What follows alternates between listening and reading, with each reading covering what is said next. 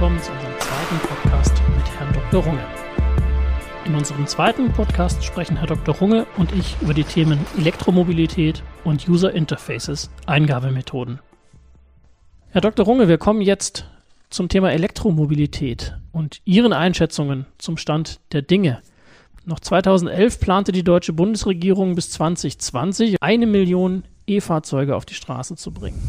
Dafür legte sie verschiedene Kaufanreizprogramme auf und trotz dieser Anreize blieb der Absatz von E-Autos schleppend und die Regierung musste das Erreichen ihres Ziels auf 2022 verschieben. Im Juli 2020 hat der Bund den staatlichen Anteil für die Förderung von E-Autos verdoppelt. Ob das reichen wird, werden wir sehen. 2019 hatten nicht einmal 2% aller Neuzulassungen einen E-Antrieb. Deutsche Kunden waren in Sachen E-Mobilität offenbar mit angezogener Handbremse. Ist die geringe Zahl heute am Markt verfügbarer E-Modelle schuld, Herr Dr. Runge? Also das Thema Elektromobilität und E-Mobilität ist ein breites Thema. Bei den bisherigen Diskussionspunkten haben Sie ja immer einen Blick in die Vergangenheit geworfen. Die deutsche Automobilindustrie hat mal wieder geschlafen. Das Thema E-Mobilität ist an der deutschen Automobilindustrie vorbeigegangen und musste erstmal aus Japan bewegt werden. Ich gehöre noch zu einer Generation, die das Thema Elektromobilität in den 90er Jahren massiv betrieben hat. Nicht nur die ZF, sondern alle Fahrzeughersteller in Deutschland waren Pioniere zum Thema Elektromobilität. Es gab groß angelegte Versuchsflotten von der Post, von Volkswagen auf Rügen und so weiter. Warum hat das zu keinem Erfolg geführt? Wir haben damals auch eine komplette Busflotte im Linienbetrieb in Stuttgart laufen gehabt mit 20 Bussen. Komplett technisch okay, aber was war damals das Problem? Das Thema war Umrichtergeräusch oben auf dem Bus. Es haben sich Anwohner aus dem vierten Stock in Stuttgart beschwert, weil der Umrichter zu laut war. Das heißt, auch die deutschen Käufer sind anders als die Japaner. Deutsche Käufer erwarten 120 Prozent Technik. Wenn etwas nicht ganz funktioniert, wird es nicht gekauft. Der deutsche Käufer ist ein Perfektionist. Im Gegensatz zu den Japanern, die auch mit unausgereiften Fahrzeugen im Prinzip ihre Lieferanten mit unterstützen. Was ist passiert? Überall gab es Heerscharen von kompetenten Leuten, die das Thema Elektromobilität entwickelt haben. Problem damals war das Thema Batterie. Batterie ist schwarze Kunst. Mein früherer Vorstandschef hat mal gesagt, es wird auf keinem Gebiet der Ingenieurskunst so viel gelogen wie auf dem Batteriegebiet. Hat er recht? Ja, es, es war so. Mittlerweile ändert sich das, weil sich Heerscharen von qualifizierten Leuten ingenieursmäßig der Batterieentwicklung widmen. Das heißt, die Vorhersagen sind genauer und besser geworden. Auf anderen Fall braucht man immer zur Batterieentwicklung immer noch viele Leute nach dem Motto Batterieentwicklung ist noch zum großen Teil Trial and Ender. Was aber auch passiert auf der Batterieentwicklung ist, dass man viel besser versteht, was in der Batterie passiert, dass man nicht die Batterie als See, als solches anschauen kann, sondern jede einzelne Zelle getrennt ansteuern muss. Wenn man auch mittlerweile sieht, gibt es Controller für Batterien, aber die kontrollieren nicht die Batterie, sondern jede einzelne Zelle zur Leistungsentnahme und zur Leistungsansteuerung zum Laden. Also das Thema ist jetzt besser geworden. Alle Firmen haben versucht, das Thema Elektromobilität in Deutschland zu überwintern. Volkswagen hat ein eigenes Entwicklungszentrum in Gifhorn hingestellt, um die Leute dort zu sammeln. ZF und Bosch haben sich zusammengetan und haben gesagt, wie schaffen wir es, dass wir nicht alle Leute entlassen müssen, sondern im Prinzip das Know-how mit überwintern. Das war die Vergangenheit. Also, wie gesagt, ich wehre mich immer, wenn es heißt, die haben mal wieder geschlafen. Ja, Drehen wir das Ganze mal Richtung politische Ebene. Wie schon gesagt, 2011 das Ziel von einer Million Fahrzeuge bis 2020. War das zu blauäugig? War das vielleicht auch mangelndem Sachverstand hinsichtlich von Entwicklungsdauern und Zyklen geschuldet? Wie sehen Sie das? Ich sehe das so wie Sie. Also als diese Ankündigung gemacht worden ist, wusste man als Insider, das kann nicht funktionieren, weil bis 2020 gar nicht so viele Fahrzeugtypen in Entwicklung waren, die dort auf die Straße gekommen sind. Und so viel Käufer gab es auch nicht. Das Ladernetz ist nicht bereit und so weiter. Vielleicht sollte es als Weckruf gedacht sein, auch von der nationalen Plattform Elektromobilität. Ob da unbedingt die Experten drin waren, muss man dann davon. Also es war zu euphorisch, zu blauäugig. Mhm. Punkt. Muss man gar nichts anderes sagen. Mittlerweile ändert es sich dramatisch. Es gibt bei jedem Fahrzeughersteller 10, 20 neue Fahrzeuge, die elektrisch angetrieben werden, die vollelektrisch angetrieben werden, die als Mild-Hybrid angetrieben werden, die als Plug-in-Hybrid angetrieben werden. Aber es passiert ungeheuer viel und die Reichweiten sind erhöht worden.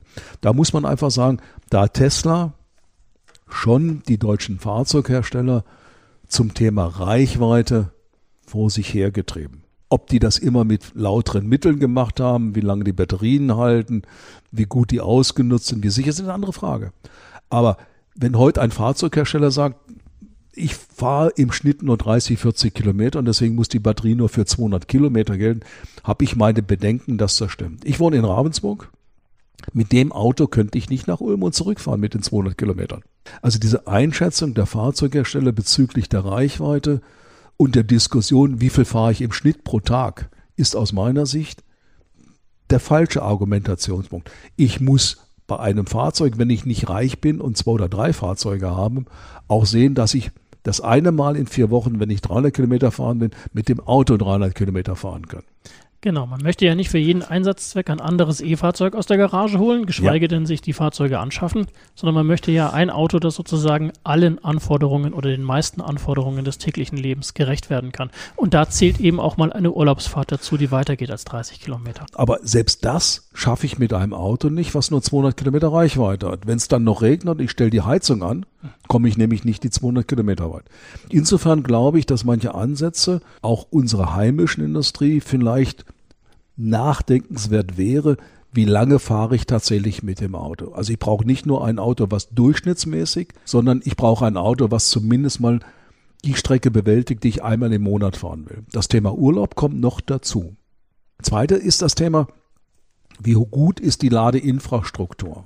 Wenn ich über das Thema Menge schaue, wenn man sich das Thema Volkswagen anschaut, ich weiß noch nicht, wie man es in der Großstadt realisieren kann. Will ich eine 200 Meter Leitung aus dem Fenster laufen lassen, die jeder unten abschneiden kann? Wie das realisiert werden soll, entzieht sich momentan noch meiner Vorstellungskraft. Es steht und fällt mit der Ladeinfrastruktur, das sehe ich genauso. Nur bei der Erfindung des Verbrennungsmotors stand ja auch noch kein Tankstellennetz ja. flächendeckend zur Verfügung und trotzdem hat er sich durchgesetzt. Ich glaube, das sind Probleme, die kann man lösen. Ja, das ist ein guter Hinweis. Ne?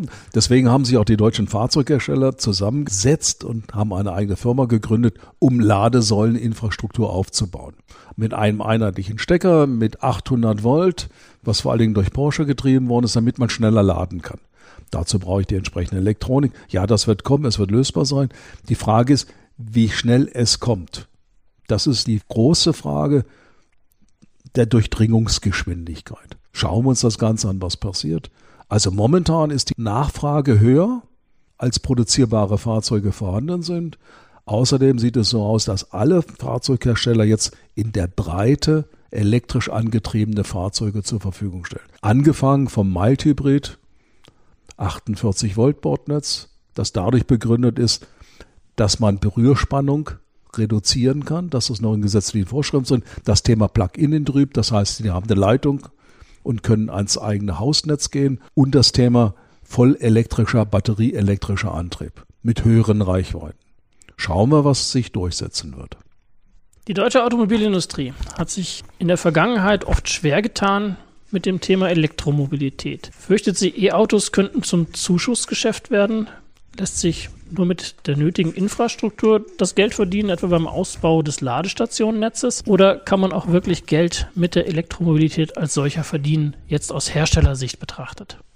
Wenn Sie auf lange Sicht mit der Elektromobilität kein Geld verdienen, sind Sie nicht zukunftssicher. Ja, Sie müssen auf lange Sicht mit dem Thema Elektromobilität Geld verdienen können, sonst mhm. überleben Sie nicht. Ich glaube, da muss man nicht ins Detail reingehen. Meine Aufgabe als Ingenieur ist Geld zu verdienen, nicht Spaß an der Sache haben. Sie werden dadurch keine Firma retten können oder überleben können, wenn sie kein Geld verdienen. Momentan habe ich ja noch die Mischkalkulation als Automobilhersteller. Also geringe Margen bei den E-Autos kann man noch durch höhere Margen bei den traditionellen Verbrennern wettmachen. Eine Stimmt. Möglichkeit, die vielleicht zukünftig weniger zur Verfügung steht. Und deswegen ist es eben wichtig, dass auch das Geschäft mit der E-Mobilität tragfähig ist. Ja, Kommen wir zu den Erwartungen der Zulieferer hinsichtlich Elektromobilität und da spielt natürlich auch Geld eine gewisse Rolle. Auf einer Diskussionsveranstaltung im Februar 2019 wies der Bosch-Chef Volkmar Denner darauf hin, dass man für die Fertigung einer E-Achse nur ein Zehntel der Belegschaft braucht, die für den Bau eines Diesels benötigt wird. Im Herbst 2019 gaben Zulieferer wie Bosch, Continental und Schaeffler Gewinnwarnungen aus. Bedroht die Elektromobilität also Arbeitsplätze und Börsenkurse? Ja, Herr Denner hat völlig recht. Nochmal das Thema Wertschöpfung. Es wird eine entscheidende Herausforderung zum Thema Elektromobilität sein. Wir hatten es vorhin schon mal kurz, als wir gesagt haben, wo bleiben die Arbeitskräfte erhalten und wo nicht. Sie brauchen viel weniger Leute, sowohl bei den OEMs als auch bei den Zulieferern, um das Thema Elektromobilität in der Wertschöpfung zu betreiben. Es wird eine ganz große Herausforderung sein, wie schaffe ich diese Disruption in der Wertschöpfung. Sie sehen es, es wird auch benutzt als Ankündigung, Arbeitsplätze zu reduzieren, umzuwidmen, umzuschulen. Die Frage ist, kann ich wirklich Leute umschulen zur Mechanik, zum Elektrotechniker? Ich habe es mal in den 90er Jahren versucht, alle Versuchsingenieure zum Thema Regelungstechnik zu schulen. Ja, wenn selbst promovierte Leute nicht wissen, was ein PI-Regler ist und wie der funktioniert, habe ich da meine Bedenken, dass man wirklich umschulen kann. Oder ob man eine neue Generation von Leuten braucht. Also für mich ist das eine ganz kritische Frage. Wir sprechen nicht, also von einem Paradigmenwechsel ja, letztendlich. Also nicht nur für die Leute, die momentan arbeiten, sondern auch was die Ausbildung betrifft. Also die reine mechanische Ausbildung wird reduziert werden? Was passiert an den Hochschulen? Was passiert an den Lehrstellen und so weiter? Sehen Sie Deutschland hier gut aufgestellt? Ja, ich glaube schon. Also nochmal, da bin ich viel optimistischer als viele Presseartikel da schreiben. Ich glaube fest an die Zukunft der Automobilindustrie in Deutschland. Wir sind nicht in der Vergangenheit behaftet, sondern sehen, was passiert. Und die Flexibilität, die Umstiegsgeschwindigkeit der deutschen Automobilindustrie mhm. ist hervorragend. Ich kenne meine Kollegen, ich weiß, was die Leute heute machen. Nein, ich habe keine Angst vor der Zukunft. Ein wunderschönes Schlusswort zum Thema Elektromobilität. Vielen Dank, Herr Dr. Runge. Bis hierhin.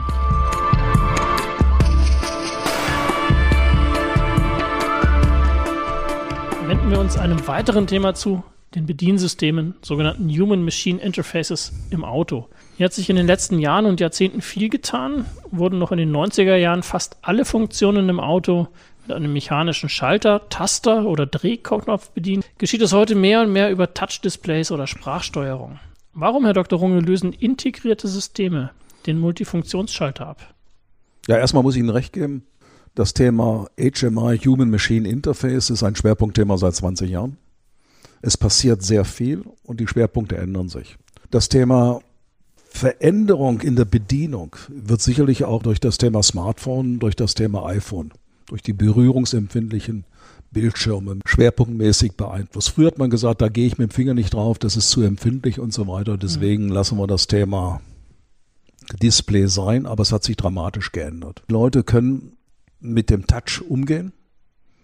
Ob ich das jetzt so mag oder nicht mag, ob ich mich nach vorne bewegen muss, ist eine andere Frage. Es kommt einem intuitiver vor inzwischen es durch die Smartphones. Durch die Smartphones. Man ist die Smartphone-Bedienung gewöhnt und will die Smartphone-Bedienung auch in dem Automobil haben, weil Smartphone bediene ich ständig, das Automobil, wenn ich es ab und zu bediene, will ich es genauso haben. Sicherlich kommt auch mit dahin zu, dass es irgendwann zum Thema Kosten eine entscheidende Rolle spielt, dass man merkt, Kosten plus Qualität können durch ein Display, was ich einfach bedienen kann, durch die neuen Grafikcontroller, individueller gestalten kann. Ich bin flexibler in der Darstellung. Ich kann das Thema kundenspezifischer machen.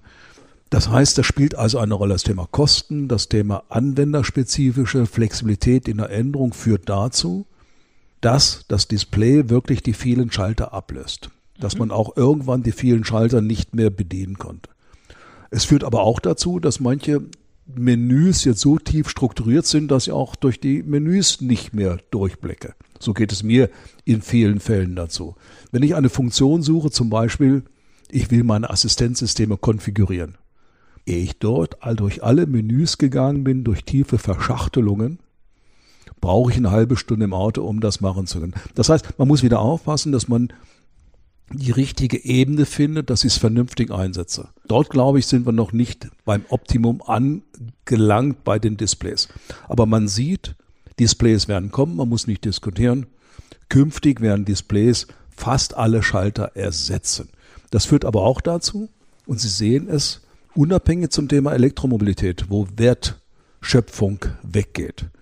Es werden viele Firmen zugemacht, auch in Deutschland, die von der Schalterherstellung kommen oder die von den Anzeigeinstrumenten kommen, die Kombi-Instrumente kommen, die Tachos gemacht haben. Das ist der Disruptive Change dahinter. Das heißt, hier gehen Arbeitsplätze weg. Und Sie sehen die Annoncen, wie viel Arbeitsplätze in Deutschland in Häkchen umgewidmet werden sollen. Die Arbeitsplätze werden wegfallen. Das konnte man aber schon vor langer Zeit sehen. Und wenn Firmen vielleicht noch kleine Zukäufe mit Schalterfirmen gemacht haben, ist das für mich nachträglich oder damals schon nicht nachvollziehbar gewesen. Es war klar, dass die Entwicklung dorthin geht, dass das Thema Schalter, elektromechanische Schalter, dass das Thema keine Zukunft mehr hat in Deutschland. Gegebenenfalls noch bei kleineren Fahrzeugen weltweit, aber nicht mehr in Deutschland. Das heißt, wir brauchen eigentlich gar keine Studie mehr dafür. Trotzdem habe ich hier eine. Die Revolutionierung der HMI ist einer von sieben Trends, die die globale Automobilindustrie bis 2030, also innerhalb der nächsten zehn Jahre, umgestalten werden, heißt es in einem Bericht des Beratungsunternehmens Oliver Wyman. Was bedeutet diese Revolutionierung konkret für die Zulieferunternehmen? Also wenn man sieht, wie wird das Ganze bedient? Das Thema Schalter wird wegfallen, das Thema Anzeige wird wegfallen. Sowohl Anzeigeinstrumente als auch Eingabeinstrumente, die bis jetzt elektromechanisch gebaut worden sind, werden entfallen zugunsten von großflächigen Displays. Momentan sieht man immer kleine Displays. Angefangen hat es bei Tesla, im Prinzip DIN A4 große Displays, der Daimler zieht nach. Andere Firmen wie der Byton haben über die gesamte Armaturenbrett ein Display, was sie einsetzen können. Zweitens ist noch ein Thema zu sehen, diese Displays während Arbeitsplatz oder inhaltsmäßig differenziert betrachtet werden. Vorne wird der Beifahrer sein Display anders konfigurieren können als der Fahrer. Der wird sich was anderes anschauen können. Vielleicht schaut er sich einen Film an. Sie werden Displays hinten auf den Rücksitzen haben, wo die Kinder spielen können.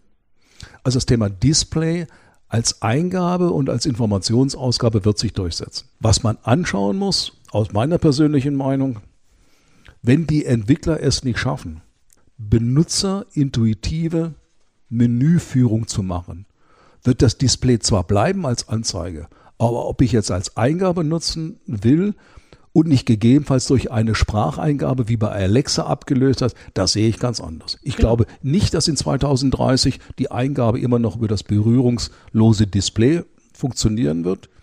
Ich hoffe, dass ich eine Spracheingabe habe, dass ich sagen kann, bitte verstell meinen Sitz und dass mein System das versteht und auch ausführt. Und auch abstrakte Befehle letztendlich ja. versteht. Wenn man sagt, mir ist kalt, wird es wärmer. Man muss gar nicht sagen, dass man es gerne ein oder zwei Grad wärmer hätte. Ja, ich glaube, dass die künstliche Intelligenz dazu führen wird, dass die Systeme, ich glaube, Daimler macht die ersten Schritte schon in die Richtung mit dem M-Books, dass die Systeme intelligenter werden und auch abstrakte Befehle beherrschen. Dann habe ich eine eindimensionale Eingabe.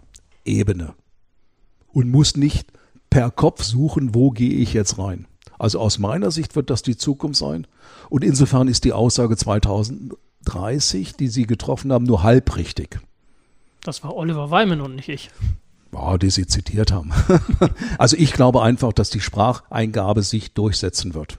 Auch durch viele Leute, die diese entsprechende Eingabegeräte zu Hause haben. Alexa und Co. wird sich dort durchsetzen. Alexa, Siri und so weiter. Das Thema Spracheingabe wird kommen und das wird sich auch im Auto durchsetzen. Und da darf ich schon wieder jemanden zitieren, nämlich das Oberlandesgericht in Karlsruhe. Das hat äh, im Jahr 2019 das Fahrverbot für einen Tesla-Fahrer bestätigt, der bei Regen von der Straße abgekommen war, weil er das Intervall des Scheibenwischers am Zentralbildschirm verstellen wollte. Heißt also, Eingabemethode Display kann zu sehr vom Verkehrsgeschehen ablenken.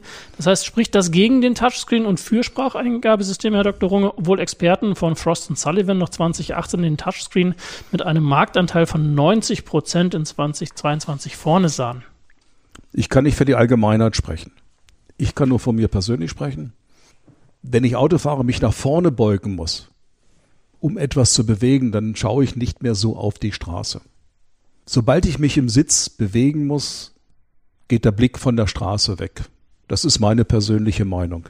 Ich bediene auch in meinem Fahrzeug ungern das Touch-Display.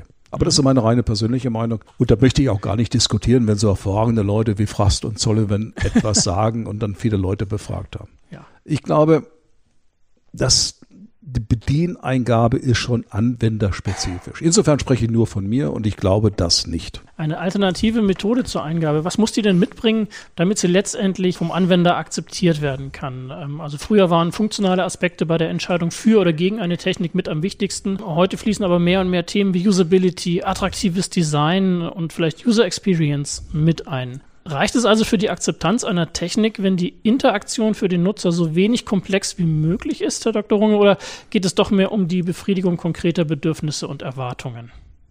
Ich glaube, das widerspricht sich ja gar nicht. Also das Thema User Experience ist etwas für mich, dass die Bedienung intuitiv sein muss, dass nicht lange nachdenken muss, wie etwas bedient wird, dass ich den Knopf finde, ja. um etwas zu bedienen.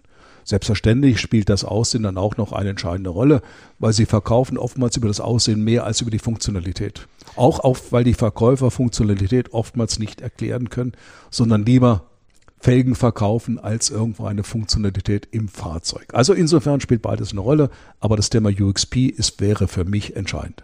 Vielen Dank, Herr Dr. Runge.